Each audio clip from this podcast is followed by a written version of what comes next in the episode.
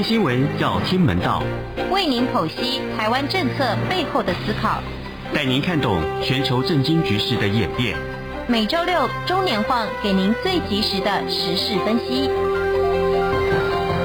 钟声响起，全球重要新闻地点就通。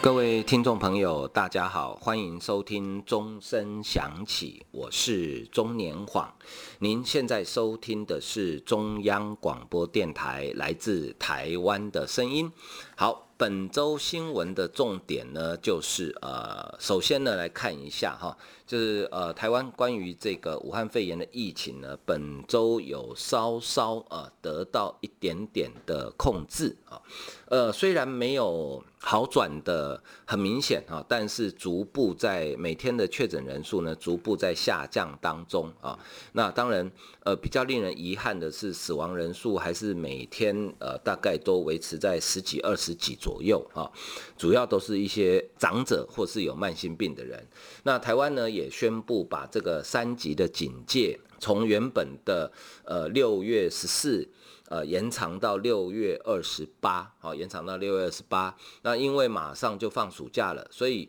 呃，所有台湾高中以下的学生呢，呃，就直接放到七月二号，然后就放暑假啊，然后就，呃，等于是这个学期呢，就呃不需要再回到学校去上课了啊。那大概很多家长就快崩溃了，因为每天，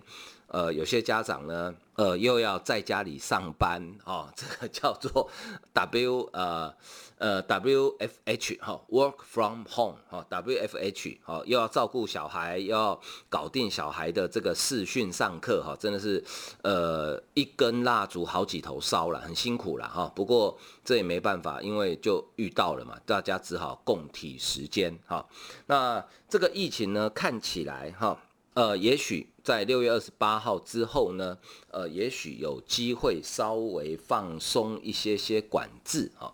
那当然，因为疫情的关系，尤其餐饮业，因为现在全国的餐厅，不管你是五星级大饭店、米其林二星级，还是路边小吃摊啊，现在通通禁止内用啊，只能外带。所以呢，造成很多的餐饮业影响其实非常大哈，因为我们知道，呃，台湾的美食非常的多，那有些东西呢，你就一定要在店里面吃才会好吃，你带回家就算是只有五分钟的路程，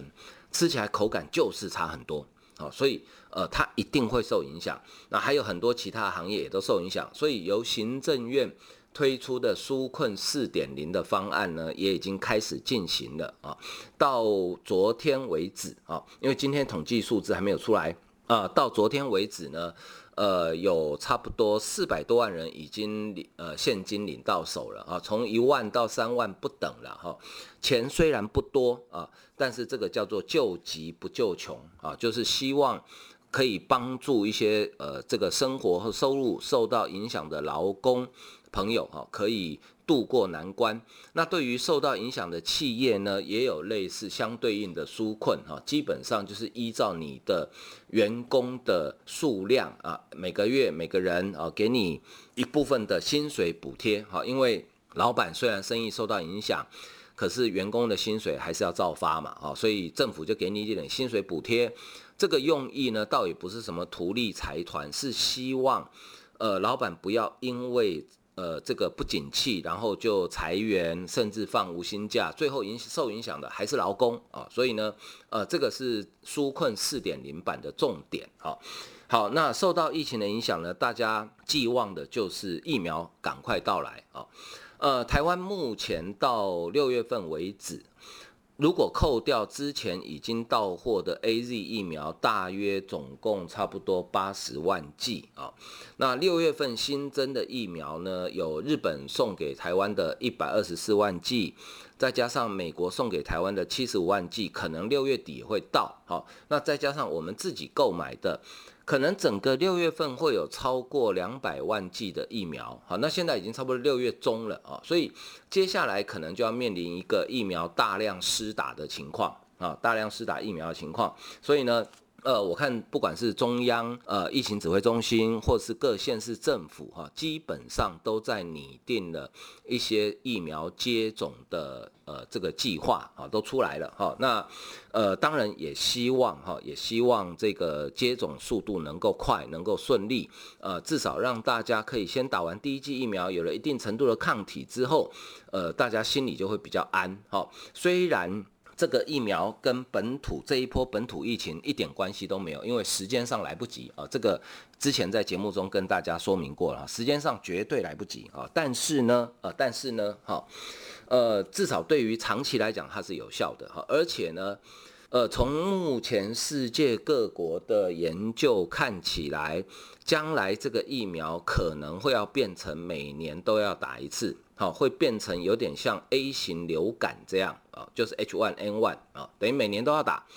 所以呢，这个能够自力生产疫苗啊，就是我们的国家台湾能够自己生产疫苗，就变成一个非常重要的事情。好，尤其现在啊，全世界在缺疫苗啊，全世界在缺疫苗的情况之下呢，如果我们自己能够生产疫苗的话，它就会变成一件。呃，非常非常非常非常重要的事情，因为现在疫苗几乎已经被世界各国列为一个非常重要的这个啊、战略物资，好、哦，列为一个非常重要的战略物资，好、哦，所以呢，这个就呃你就必须哈、哦，要必须这个呃要能够掌握啊、那目前世界上能够生产疫苗，而且受到呃，全球多数国家认可的其实并不多啊，大概就是那几支吧，哈，就是呃，A Z、娇生、莫德纳、呃，这个辉瑞、呃，B N T 等，大概就这几支。那这个礼拜呢，台湾其实也传出好消息啊，呃，我们的两家国产疫苗厂的其中一家叫做高端啊，高端，在星期四的下午呃五点钟开了一个记者会。宣布他们第二期人体实验的解盲啊成功啊解盲成功好好，为什么叫解盲啊？呃这个呃因为这个疫苗哈呃有很多专有名词要先跟大家解释一下哈。第一个为什么叫做解盲？因为疫苗在或是药品哈在做二期，有些是在三期人体实验的时候，它会做一个叫做双盲测试啊盲就是呃盲盲人的盲啊就是看不到双盲测试。为什么叫双盲测试呢？以二期实验来讲，就是接受测试的人，哈，呃，他不知道自己打的这个是疫苗还是安慰剂，好，一般安慰剂大概是用生理食盐水，因为生理食盐水打进去人体无害，哦，呃，那通常呃这个比例不一定，但是呃大概就是差不多呃七分之一打安慰剂，然后七分之六打疫苗，好，那被打针的人。接受实验的人自己不知道你打的是安慰剂还是疫苗，好，然后呢，帮他打针的人就是主持实验的这个计划主持人，他也不知道我这一针打下去到底是疫苗还是安慰剂，所以两边都不知道，这个叫双盲实验啊。为什么要做双盲实验呢？就是不希望任何外在的因素影响到实验的结果。那什么时候解盲呢？就是实验完成了。资料打开解盲哦，才知道说哦，你打的是安慰剂，你打的是疫苗，好，然后做一个对照啊，这个叫解盲。那呃高端的疫苗呢，二期实验呢，解盲已经成功了啊，已经成功了啊。那它完全是依照我们台湾的 TFDA，就是台湾食品药物管理署相关的一二期的规定啊来做的哈。那简单来讲，二期人体实验要做的啊，以疫苗来讲。它要验证的两大部分，第一部分就是安全性，还有它所谓的这个啊耐受性啊，呃安全性跟耐受性啊，安全性、耐受性，简单来讲啊，用我们呃大家都听得懂的白话文来讲，就是呃没有副作用，没有严重的副作用，就是不会伤身体了啊。台湾有一个药品广告，它就先求不伤身体，再求有疗效啊。药品跟疫苗都一样，你不能吃 疫苗打了之后。副作用严重到伤身体，那再有用也也没用了。好，好，第一个叫安全性跟耐受性，第二个叫做免疫生成性，就是我这个疫苗打了之后到底有没有效？好，会不会产生抗体？那不然我白挨一针，如果没有抗体，那我不是白挨一针吗？好，就是免疫生成性。好，那大家可能常常听到个名词叫做保护力，好像我们都知道，呃，莫德纳、辉瑞它保护力可能到九十几趴。AZ 保护力大概八成，好，呃，那这个保护力呢？这个保护力其实要到第三期才做。那因为我们公布的高端公布的是第二期，所以没有保护力的这个数据，哈。好，安全性很重要，先看安全性跟耐受性，哈。呃，基本上结论就是，所有三千八百多个，将近四千个受测受试者呢，没有人出现严重不良反应。啊，没有人出现严重不良反应，像什么，呃，AZ 的血栓啦，或是这个辉瑞的心肌炎啦等等，哈，或是这个过敏性休克，通通没有，好，呃，但是呢，这个呃稍微轻微的不良反应有没有？有，哈，有，它统计的结果是这样子，哈，就是呃大概归类为六大类，哈，呃发烧，呃疫苗组百分之零点七，安慰剂组百分之零点四。疲劳啊，觉得人很累。疫苗组百分之三十六，啊，安慰剂组百分之二十九点七。肌肉疼痛，疫苗组百分之二十七点六，安慰剂组百分之十六点六。啊，呃，差别有一点点明显，大概差了十一趴左右。好，那头痛，呃，疫苗组二十二点二，安慰剂组百分之二十。哦，打生理食盐水为什么头痛？可能是心理作用。腹泻。疫苗组十五点一，呃，安慰剂组十二点六，哈，这个差别也不大，哈，也不大。呃，根据高端的解释，哈，这个可能不是疫苗引起的，因为那段时间台湾正好在流行肠胃炎，所以有可能是得到肠胃炎。好，那第六个，恶心跟想要吐，疫苗组百分之七点七，安慰剂组百分之六点七，好，所以综合这六大项指标来看。真正比较明显是因为注射疫苗而引起的这个副作用哈，基本上就是差不多是呃疲劳，好，因为疫苗组有三十六，安慰剂组二十九，差了大概六趴左右哈。还有一个比较明显的，应该就是肌肉疼痛，好，呃二十七点六对上十六点六，差了十一趴，好，那这个是高端自己的，那呃我把它整理了一下哈。呃，就已经公布的数字，如果把高端跟 AZ 啊、BNT、辉瑞、莫德纳的各种副作用做个比较哈，我觉得高端真的是太厉害了哈。呃，第一个注射部位疼痛，就是打针的地方会痛哈，高端出现的比例是七十一点二，AZ 五十四，好，BNT 八十四，莫德纳九十二，再来疲倦。高端三十六趴，AZ 五十三趴，BNT 六十二，莫德纳七十。头痛，高端二十，AZ 五十二，BNT 五十五，莫德纳六十四。肌肉疼痛，高端二十七，AZ 四十四，BNT 三十八，莫德纳六十一。发烧就是超过三十八度，高端只有百分之零点七，AZ 七点九，BNT 十四点二。莫德纳十五点五，所以你看这五大项的副作用，整体看起来高端疫苗的副作用是最少、最少、最少、最少的。它在整体所有的项目里面，通通都是第一名，就是副作用最小的。唯一一个注射部位疼痛，它输给 AZ，好，其他通通都是第一名。所以可见。高端的疫苗哈，它的副作用相当相当相当相当的低，好，低到一个呃这个非常优秀的状况。那当然这个跟它的做法有关，因为它是用所谓的次蛋白系统，好，那这个次蛋白系统呢，它本身副作用本来就比较小，啊，这个跟疫苗的生产方式有关，好，那这个是。副作用比较小，这个是我们大概呃很久以前就知道的，就之前就知道副作用比较小哈，所以呃这个结果与预期的一样哈。那另外一个很关键就是说，好，这个疫苗不伤身体，对不对？那接下来呢，它有没有效啊？打了之后会不会产生抗体啊？要不然我白挨一针不是很无辜吗？好。打了之后会不会产生抗体？那接下来第三阶段的问题是，按照这个抗体能不能够保护我们免于病毒的攻击？好，这个就很重要，这个也是疫苗呃是不是有用很关键的部分。哈啊，这个呢，我们先呃休息一下，呃下一段再来帮大家分析。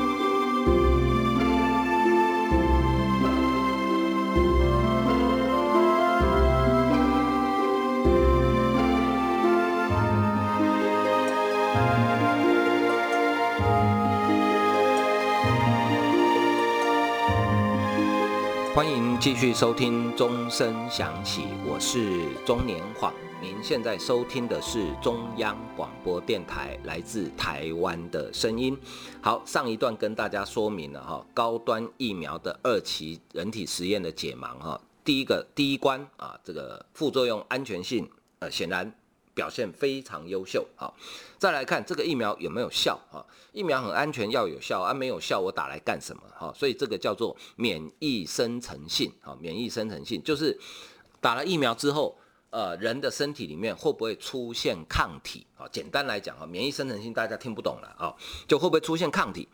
那根据这个，在疫苗打完第二剂之后，经过二十八天啊，血清的阳转率就是产生抗体的比例啦，哈，高达百分之九十九点八，这个是全体受测者。如果是抓二十到六十四岁的话，甚至高达百分之九十九点九，那几乎就是百分之百了，哈。好，那这个。呃，全体受测者呢，这个产生抗体的比例有百分之九十九点八，综合抗体的几何平均效价就是平均值啊，六百六十二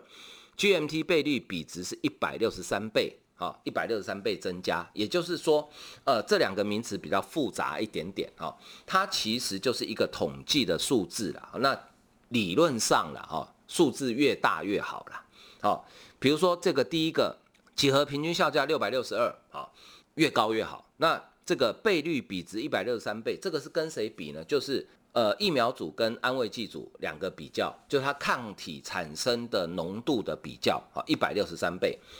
那二十到六十四岁的呃这个综合抗体平均效价呢是七百三十三哦，所以你看这个年龄产生的抗体就更多了啊。呃，GMP 倍率比呢是一百八十倍啊，一百八十倍。好。这个数字呢，它不是绝对值，为什么呢？因为在不同的实验室用不同的试剂跟不同的实验方法做出来的数字会有非常大的差别。像比如说，我有看到莫德纳的这个 GMT titer 哈，也就是说这个呃几何平均效价只有三百多的，好，但是我有看过那个差不多一万多的数字，那你说？用这个数字来比较这个疫苗好不好？呃，不能这样比，除非它是在同一个实验室做出来的，同一个实验室用同样的仪器，用同样的实验方法，用同样的试剂做出来，这个比较才有意义。哦，不同实验室做出来，因为目前全世界没有一个标准的方法，好去测试这个东西。这个也就是 WHO 接下来要去处理的问题，一个叫做免疫桥接好的概念。好，好，那证明了也会产生抗体哦，没有问题哦。好，好，那问题是。啊，产生抗体之后，那这个抗体，抗体有好几种啊，哈，有可以真正对抗病毒的抗体，也有一些抗体看起来是是有哦，量出来数字有，但是呢，它呃没有办法对付病毒啊。那所以我们打疫苗要的就是要有用的抗体嘛，可以对付病毒的抗体嘛，这个就是所谓的第三阶段要做叫做保护力嘛，好，可是呢。呃，现在很难去做第三期的人体实验，为什么呢？好，因为要做第三期的人体实验啊，第三期的人体实验哈，呃，基本上第一个通常会做至少一万人以上，好，那呃，做一个人体实验第三期来讲，一个人的成本大概是一万块美金，好，也就是差不多是呃。三十万台币左右，所以你要是做到三万人的话，就等于是差不多要一百亿台币。好，这个是绝大多数药厂没有办法负担的。再来，第一个，它有一个医学伦理的问题啊。呃，莫德纳、辉瑞、AZ 他们在做第三期的人体实验的时候，比较没有医学伦理的问题。可是后面在做的疫苗，当你要做三期的时候，会有一个医学伦理的问题。什么问题呢？就是说。呃，什么叫三期实验呢？很简单的道理，我找三万人来，我可能其中有两千人，或是呃看比例不一定，我一样，我帮他打安慰剂，打生理实验水，那其他人我帮他打疫苗，然后呢，我也都不告诉你，也是一样双盲实验，然后呢，你们就回去，然后正常生活，过一段时间回来之后，我回来开始做血清抗体，或者是做 PCR 检验，好，在疫苗组里面。一百个人里面，诶，打了疫苗只有两个人被感染武汉肺炎，哦，那我的保护力百分之九十八。那没有打疫苗的人呢，大多数会得，因为社区里面疫情很严重，病毒很多。好，那这个是 AZ、莫德纳或辉瑞他们的做法。好，他们那个时候做比较没有医学伦理的问题，是因为第一那个时候没有疫苗，好，他们是全世界最早研究几支，所以呃，他一定是要这样做。第二，呃，疫情很严重，所以做得出来。那现在来讲，在全世界来讲，已经有那么多疫苗了，你何必去让这些无辜的人去感染呢？好，这有医学伦理的问题。再来就是，台湾根本不可能做得出来。好，虽然台湾有这一波本土病例哦，我们在台湾的人觉得好像很严重，但是就全世界来看，台湾不严重。所以你即使没打疫苗，你也不一定会确诊。好，所以根本做不出来。所以接下来，这也就是 WHO 世界卫生组织，呃，他也发现了这个问题，所以他在五月底的时候，邀请了全世界二十家的疫苗厂，就是在研发中的高端是其中一家，还有很多专家学者开了一个线上会议，他们在讨论。是不是不要用传统，就是至少武汉肺炎这个疫苗哈，是不是不要用传统的三期实验的方法，用新的方法来代替传统的三期实验？它也叫三期实验，这个叫做免疫桥接，好，这个叫做免疫桥接，好，那免疫桥接我等一下再跟大家说明，好，那好，这次高端在二期实验里面还讲一个叫做呃批次一致性，这个也很重要。什么叫批次一致性呢？就是我药厂。分好几批不同批次生产出来的疫苗，它的品质是不是够稳定？呃，高端这次做了三批，哦，它的批次一致性非常好，就是说它的生产的标准化跟它的品质控制基本上没有问题，所以我三批做出来的疫苗效果一样，不会说有一批特别好或有一批特别烂，好，所以基本上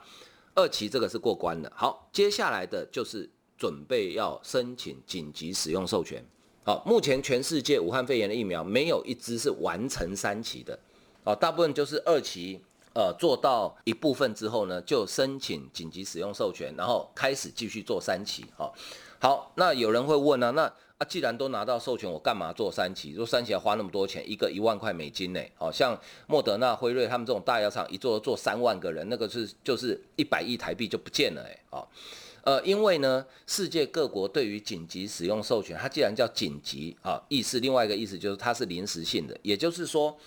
因为呃这个疫情来得太突然，所以呢，基于要救人，好，我给你紧急使用授权，好，经过一定的验证之后，呃，我给你紧急使用授权，但是呢，你还是一样要完成完整的三期实验，那所以呢，他们在紧急使用授权里面就卡了一关，叫做有效期限。好，呃，就是我紧急使用授权呢，我给你几年的时间。那我这几年的时间，你一方面疫苗可以打，哈，然后另一方面呢，你赶快去做三期。你在这几年的时间之内，一定的期限内，你要完成三期实验啊，给我审核通过了，我给你正式的药证啊。如果没通过，很抱歉，你连紧急使用授权都没了，你这个药就不能用了。好，所以呢，大家都在做三期，好，所以将来国产的疫苗也是一样。要走同样这条路啊，那好，既然传统的三期没办法做，那我们的国产疫苗怎么办呢？就是要采取呃 WHO 方法，叫做免疫桥接。好，事实上，呃，我们的台湾的食药署要通过紧急使用授权的条件之一，啊，就前两天有公布条件，其中有一个条件，其实就带入了这个免疫桥接的概念。什么叫免疫桥接呢？讲起来很复杂，好，原理很复杂，但是我试着用最简单的方法跟大家说明，就是很简单。现在世界上有几支疫苗已经打了呃几十亿的人，证明它都是有效的，对不对？好，既然有一个标准组，不管你叫 AZ，不管你叫莫德纳、辉瑞，还是叫娇生，你们都叫标准组。好，好，那我们新出来的疫苗呢，叫做对照组，就是我跟你比，我比你好，那当然就没话讲；我跟你一样也 OK。我比你差，但是只差那么一点点，也许还可以。好，这个就叫做免疫桥接，就像桥把一条河的两岸接起来一样的道理。好，那这个免疫桥接呢，台湾的 EUA 啊，就是台湾的紧急使用授权呢，因为台湾打最多的疫苗就是 AZ 啊，所以呢，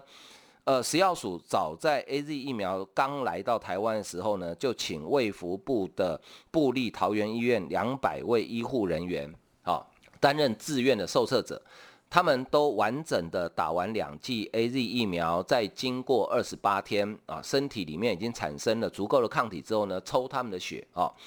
呃，然后呢送到中央研究院的 P 三实验室做这个呃野猪病毒的实验。啊，什么叫野猪病毒？不是那个猪的野猪，不是山猪哦，好，是野猪公综合抗体效呃野毒综合抗体效价。啊，就是说简单来讲啦，呃，因为 AZ 疫苗打了 AZ 疫苗的人里，他的血液里面、身体里面会有产生抗体，所以抽他们的血清就会有抗体。我拿你的抗体去。对付这个武汉肺炎的病毒株，好，原始的病毒株，变种的就不准了啦，好，呃，原始的病毒株，然后看看抗体，它有很多个不同的指标，比如说，呃，多久可以消灭病毒，或消灭病毒的程度到哪里，好，然后呢，假设我们假设，因为 AZ 叫做标准组嘛，我们假设它叫一百分，好，就 AZ 的表现是一百分，好。接着呢，我再把打了两剂高端疫苗的人抽血一样，产生完整抗体之后抽血一样送到中央研究院 P 三实验室，同样的器材、同样的实验方法、同样的试剂，我也做跟病毒株的对抗。那看看你高端得到几分？如果你跟他照我们食药署公布的标准通过的标准，哈，呃，不得低于 AZ，也就是说 AZ 一百分的话，你高端至少也要一百分才算过关。那如果你拿到一百二十分、一百三十分，甚至一百五十分，那当然就更棒了。好，这个叫做免疫桥接。好，那呃，世界卫生组织有可能在这个月底会讨论出一个全球通用的标准。好，会讨论出一个全球通用的标准。那如果啊，如果在呃我们这个高端疫苗送给食药署做。啊，审查之前，WHO 的全球统一的标准出来了，那当然就照它的标准。